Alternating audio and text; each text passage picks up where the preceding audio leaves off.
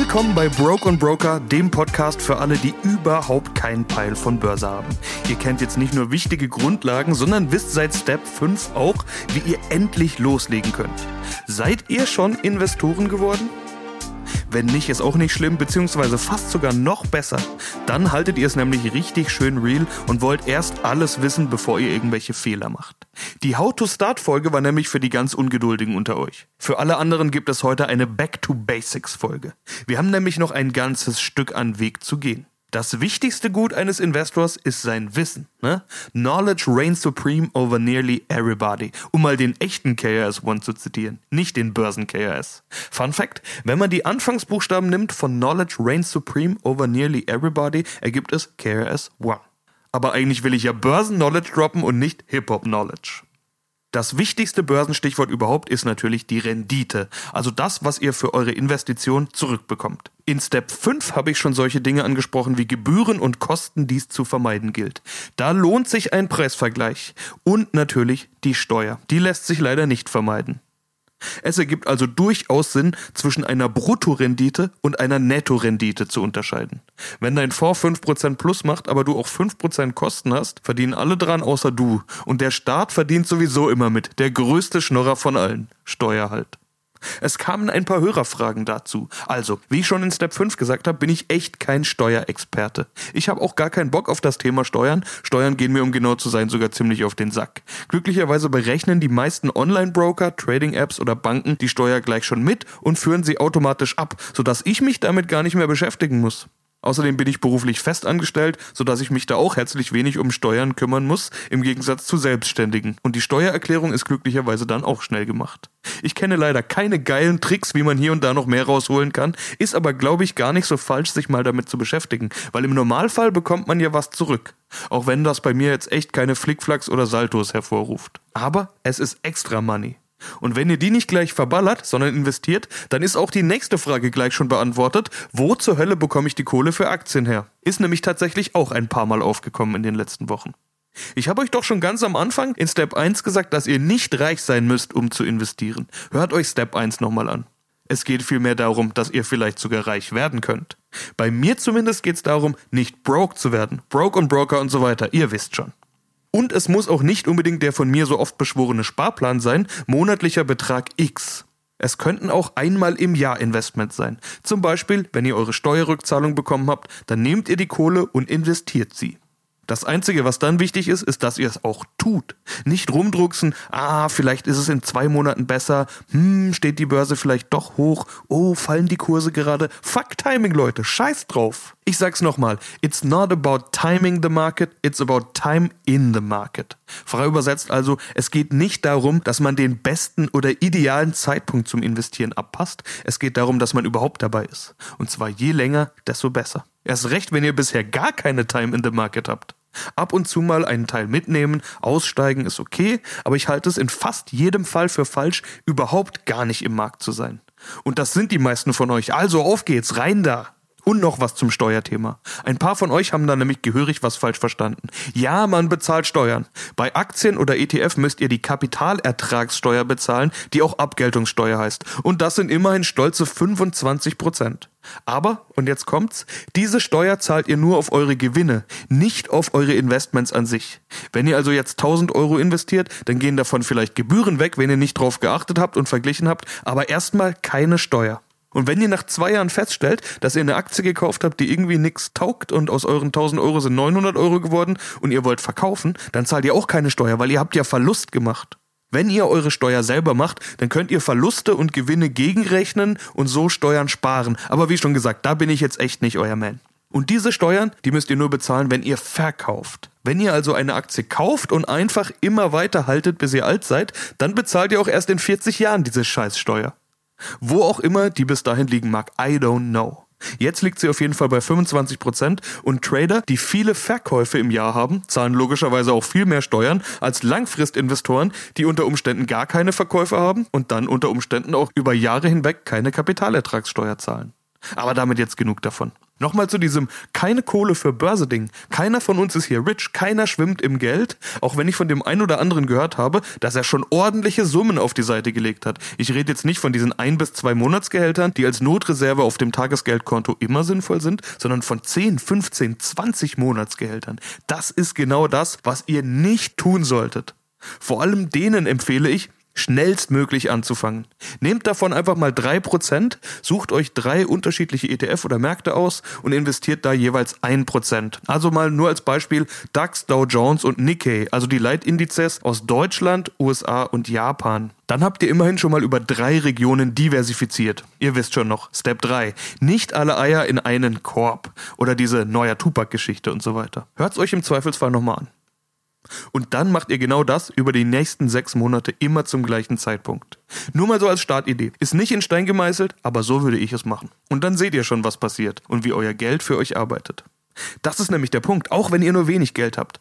Das, was ihr im Markt habt, arbeitet für euch. Das, was ihr nicht im Markt habt, arbeitet gar nicht. Oder im schlimmsten Fall für jemand anders. Wenn ihr zum Beispiel Schulden habt, ist das auch nur Geld, das euch jemand anders geliehen hat, damit es da für ihn arbeiten kann. Und zwar auf eure Kosten.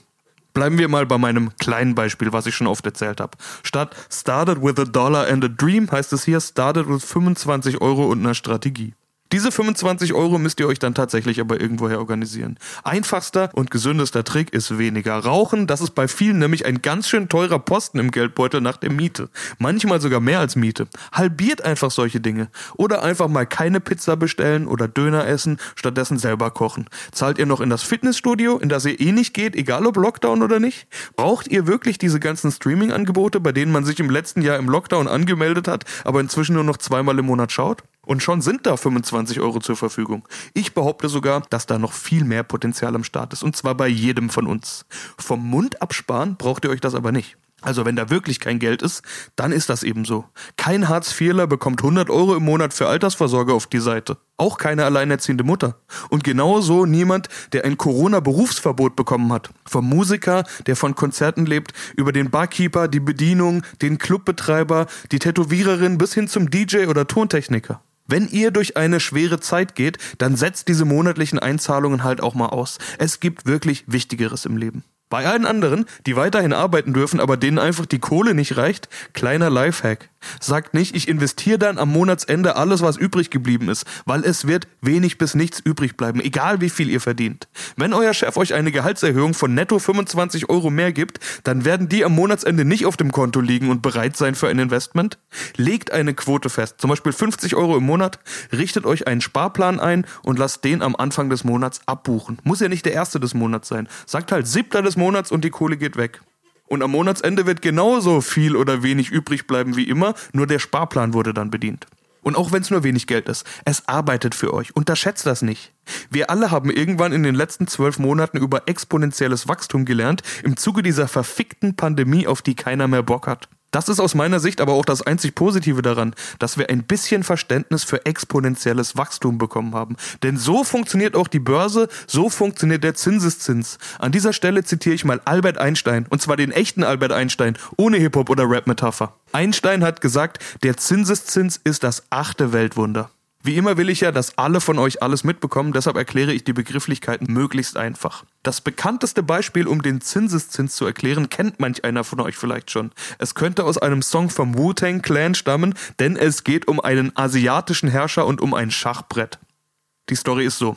Ein Bauer hat dem König einen großen Gefallen getan und soll dafür belohnt werden. Der König ist so dankbar, dass der Bauer sich seine Belohnung selber aussuchen kann.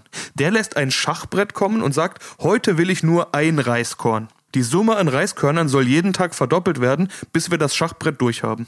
Der König lacht sich den Arsch ab und freut sich, dass der Bauer so ein Vollidiot ist. Lässt sich doch ganz schnell rechnen. Heute ein Reiskorn, morgen zwei, übermorgen vier, in drei Tagen acht und so weiter. Was für ein Trottel, da geht einfach nichts. Hätte er lieber mal Gold und Silber genommen oder die geile neue Kutsche mit den fetten Felgen vor der Tür. Aber der eigentliche Trottel ist der König. Denn das ist der Denkfehler, den unser menschliches Gehirn halt immer wieder macht. Wir verstehen exponentielles Wachstum nicht. Auf Feld 10 liegen 512 Reiskörner, auf Feld 21 wird die Million geknackt, auf Feld 41 wird die Billion geknackt. Wir haben also schon 12 Nullen und es sind noch 13 Felder to go. 13 mal verdoppeln also. Auf Feld 64 liegen 9 Trillionen, 223 Billiarden, 372 Billionen, 36 Milliarden, 854 Millionen, 775.000 und 808 Reiskörner. Und er bekommt ja die ganzen anderen Felder auch noch zusammengerechnet. Um euch deutlich zu machen, was das bedeutet, das ergibt ungefähr ein Gewicht von etwa 540 Milliarden Tonnen Reis. 2020 lag die weltweite Reisproduktion bei rund 504 Millionen Tonnen. Das bedeutet, der König schuldet dem Bauern die weltweite Reisproduktion von über 1000 Jahren. Oder um es anders zu sagen, der König ist gefickt. Was mit dem Bauern passiert ist, wissen wir nicht. Dieses Beispiel zeigt aber den Zinseszins und exponentielles Wachstum ganz gut auf. Aber es geht hier nicht um Reis und euch verdoppelt auch keiner die Reiskörner. Das Prinzip bleibt aber das gleiche. Angenommen, wir reden hier nicht über 25 Euro im Monat, sondern von einmaligen 2500. Die großen Indizes wie der DAX machen im Schnitt etwa 7 bis 9 Prozent pro Jahr. Warum etwa? Hängt davon ab, welchen Zeitraum man sich anschaut und natürlich welchen Index. Aber selbst ein ganz breit gestreuter Weltindex wie der MSCI World macht trotzdem noch seine rund 7 Prozent. Nehmen wir also mal ganz konservativ das untere Ende der Spanne. Und dann tun wir so, als gäbe es diese Rendite eben nicht im Durchschnitt, sondern als gäbe es die wirklich pro Jahr. Natürlich gibt's Jahre, in denen ihr mal Minus macht oder wenig. Dafür gibt's Jahre, da geht's dann verdammt nochmal rund. Bullenmarkt, Hosse, Rallye, das sind die wichtigen Stichwörter. Der Einfachheit halber sagen wir jetzt einfach mal 7% im Jahr. Das wären im ersten Jahr 175 Euro Gewinn bei euren 2500 Euro. Jetzt könntet ihr hingehen und euch diesen Gewinn auszahlen lassen. Wenn ihr das jedes Jahr tut, dann stehen da nach 30 Jahren immer noch 2500 Euro und ihr habt euch in der Zwischenzeit 5250 Euro an Zusatzmoney einfach dazu verdient. 30 mal 175 Euro. Auch in Jahr 30 hättet ihr eure 175 Euro fürs Nix-Tun obendrauf bekommen. Wenn ihr dieses Geld stattdessen immer reinvestiert hättet, dann wären das allein im 30. Jahr immerhin schon 1245 Euro gewesen, die ihr einfach so in einem Jahr dazu kriegt. Aber weil ihr ja sowieso nicht auf die Rendite in einem Jahr schaut, sondern auf das Gesamtpaket, nenne ich hier die 18.850 Euro, die inzwischen aus euren 2.500 geworden sind. 16.530 Euro Gewinn, also mehr als das Dreifache von diesen 5.200 Euro aus dem ersten Modell. Zusammengerechnet hättest du in dem Immer-Auszahlen-Modell 7.750 Euro, im Modell mit Reinvestieren hättest du mehr als das Doppelte, fast das zweieinhalbfache. Aber dieses Prinzip funktioniert eben nur, wenn du dabei bist. Und genau das ist der Gamechanger, das Rappers Delight. Zur Erklärung. 1979 erschien Rappers Delight von der Sugar Hill Gang als erster kommerziell erfolgreicher Rap-Song, der Hip-Hop zu einem offiziellen Musikgenre gemacht hat. Der Rappers Delight Moment. Vielleicht habt ihr ja bald euren Investors Delight Moment. Denn mit der Sparplanstrategie kommt ihr durch regelmäßiges Einzahlen sowieso mehr Geld drauf, plus Zinseszinseffekt, plus mögliche Dividenden. Denn auch bei den Dividenden ist es so, wenn ihr sie nicht als Verdienst seht und ausgebt, sondern reinvestiert, ist der Zinseszins natürlich größer. Viele Fonds und ETF machen das sowieso. Das nennt man Thesaurieren. Hat nichts mit Dinosauriern zu tun, sondern eben, dass Dividenden direkt wieder investiert werden. Und deshalb sind auch kleine Beträge schon sinnvoll, weil sie eben im Markt sind. Denn auch deine 100 Euro arbeiten für dich, bringen Zinseszinseffekte, aber eben nur, wenn du auch dabei bist, wenn du investiert hast. Kapiert?